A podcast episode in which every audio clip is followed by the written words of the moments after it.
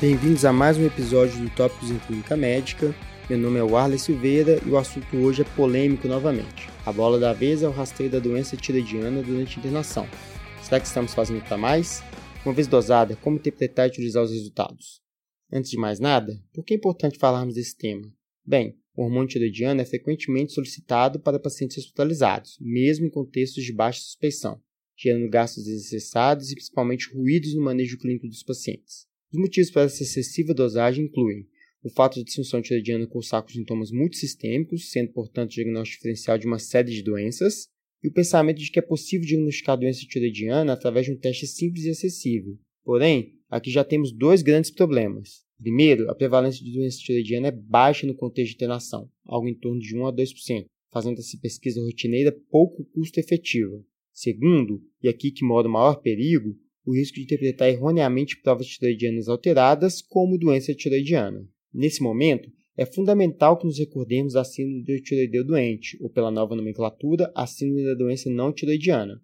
Essa mudança de nomenclatura ocorreu pela percepção de que esses pacientes, apesar de eutiroideus de base, estão passando por um momento de disfunção tiroidiana transitória em função de uma doença sistêmica ou por medicamentos. Disfunção essa que pode ser tanto um mecanismo adaptativo para reduzir catabolismo em situações de estresse, ou apenas um desarranjo metabólico, mas cujo tratamento não passa pela correção do distúrbio tiroidiano.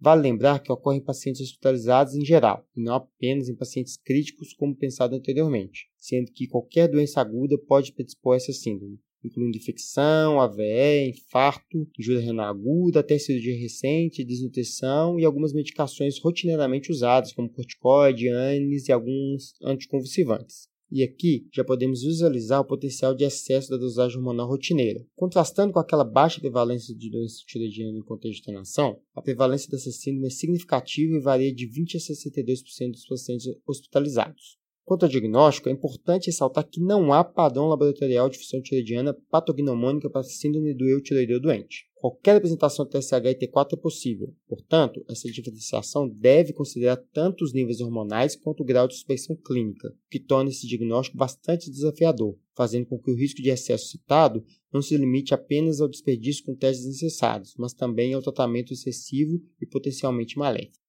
Até aqui ficou claro que não devemos dosar o TSH rotineiramente em pacientes internados. Mas e quando considerar dosá-lo? A Associação Americana de Endocrinologia recomenda dosá-lo apenas quando há forte suspeição clínica. Apesar de essa definição sendo tanto quanto subjetiva, nos guiarmos pela quantidade de sintomas suspeitos pode nos ajudar, sendo que a presença de 5 sintomas ou mais parece ter um LR positivo entre 6 a 18, aumentando consideravelmente a probabilidade desses pacientes de doença tiroidiana. Alguns dos sintomas serão relembrados aqui rapidamente, mas uma tabela com os mesmos estará disponível na nossa página do Instagram, arroba Podcast. Então, para o hipotireoidismo, devemos considerar fadiga, pele seca, sensação de frio excessiva, bradicardia, edema facial pré-tibial, constipação, ganho de peso, queda de cabelo, voz santificada, movimentos letárgicos, entre outros. Já para o hipertiroidismo, devemos nos lembrar de nervosismo, pele quente e úmida, calor excessivo, taquicardia, fibrilação atrial, bócio, diarreia, perda de peso, sudorese, tremor. Outras condições que devem ser consideradas a dosagem do TSH, mesmo na ausência de maior número de sintomas, são fibrilação atrial primo diagnóstico, suspeita de secreção inapropriada de ADH ou CIRAD, investigação de taquicardia sinusal, claro, após excluídas as causas mais comuns, como dor, ansiedade, anemia, medicamentos.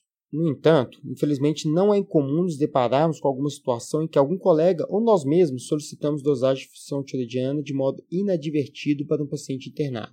Como agir diante dessa situação? Como já discutido, sempre devemos considerar tanto os níveis hormonais quanto a suspeição clínica na tomada de decisão. Para tentar simplificar o raciocínio, vamos focar nossa análise partindo do TSH. Níveis de TSH extremos, menor que 0,01 ou maior do que 20, geralmente indicam doença tiroidiana com LR positivo maior do que 8, seja ela primária ou secundária. Claro que espera-se que valores tão alterados sejam acompanhados por T4 e T3 também alterados, ou no mínimo no limite inferior ou superior da normalidade, no hipo ou hipertiroidismo respectivamente. Nesse cenário, deve-se considerar o início de tratamento mesmo nos pacientes assintomáticos, mas com propostas de reavaliar a função tiroidiana assim que resolvido o fator de estresse, para a detecção de excesso de tratamento. Atenção, é importante que o kit do seu laboratório tenha um limiar de detecção de TSH de 001, para que seja útil nessa distinção entre doença tiroidiana e síndrome da doença não tiroidiana.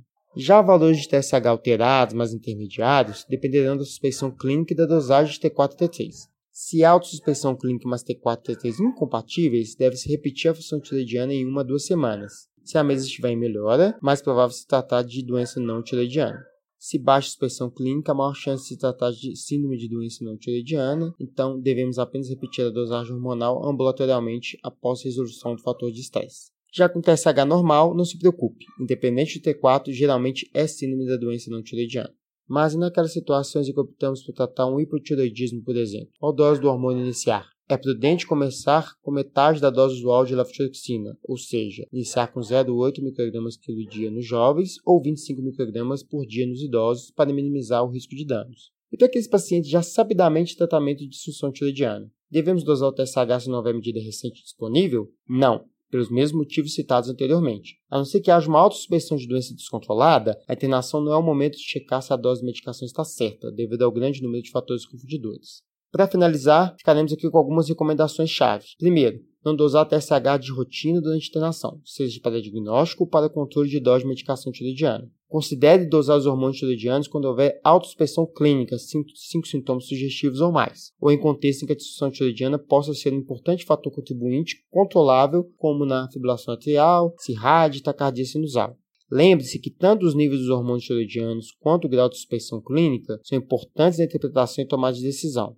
Se por algum motivo a função tiroidiana foi inadvertidamente dosada durante a internação em paciente de baixa suspensão clínica, tenha tranquilidade para interpretá-la. Valorize os valores extremos de TSH, menor que 0,01 ou maior do que 20. Para todos os demais, lembre-se de que há grande chance de se tratar do eutiroidor doente. Intervir aqui tem mais chance de fazer mal do que bem. Na dúvida, melhor repetir os hormônios tiroidianos em uma a duas semanas, quando o fator de estresse já estiver melhor. Por hoje é só, pessoal, e até o próximo episódio.